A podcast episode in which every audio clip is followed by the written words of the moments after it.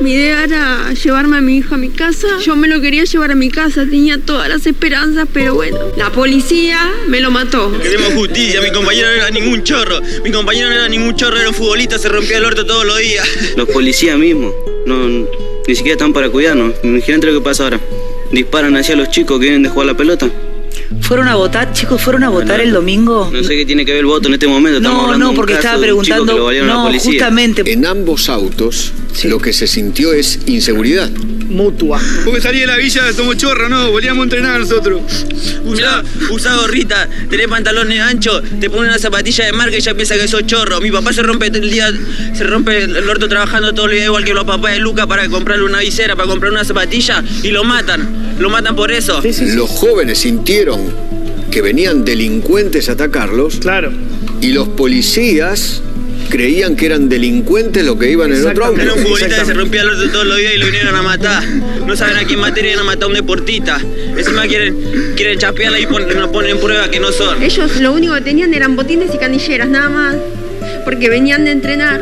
¿Y cómo aparece esa arma en el baúl de ese auto? Del auto donde estaba su Y- hijo con los amigos. Es implantada por la policía, ¿por quién va a ser? Esto es de acá a la China, gatillo fácil. Y yo no voy a parar hasta que aparezcan los responsables. la policía sobre el hecho habla de un enfrentamiento. Para hablar de enfrentamiento tiene que haber dos armas. Y en este caso solo estaban las de la policía. ¿Qué Bueno. pueden decir sobre ese tema? No sé de qué parte Bien, estás Johnny. hablando en particular. A mí. Bien, Johnny. Bueno, ahí estaba D'Alessandro. Si tendríamos las tasers, si nos hubieran permitido, esta situación no hubiera, no hubiera pasado. Bajaron con pistola y ¿qué pensás? Eh, ni siquiera alto, no tenía nada en el auto, ni chaleco, ni dijeron alto, somos la policía, ¿A cuántos metros tiró? Un metro, un- dos metros, te puedo decir, porque estaba ahí nomás. fusiló? Porque yo A lo ver. vi, yo estaba como, como estaba atrás de Luca y veo que a Luca le sale de la cabeza un disparo. Eh, la disponibilidad es una medida fuerte eh, que, que genera cierta, digamos, condición de culpabilidad. Eh, transformemos en un queso grullero un par de estos delincuentes como el de ayer, apoyemos a la policía que haga eso y esto va a empezar a mejorar un poco. Y vamos a discutir la pena de muerte, pero desde lo técnico y de lo moral no me temblaría el pulso en aplicarla. Bueno, acaba de fallecer.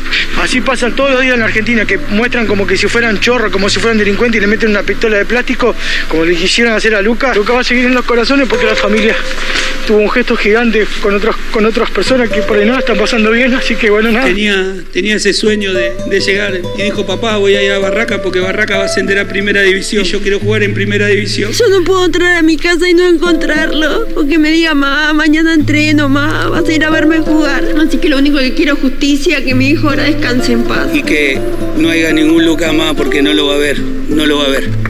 No lo va a ver porque nosotros nos vamos a encargar de eso, esclarecer todas las cosas y no tenemos miedo a nadie. Vamos a ir para el frente porque somos humildes. Mejor país del mundo.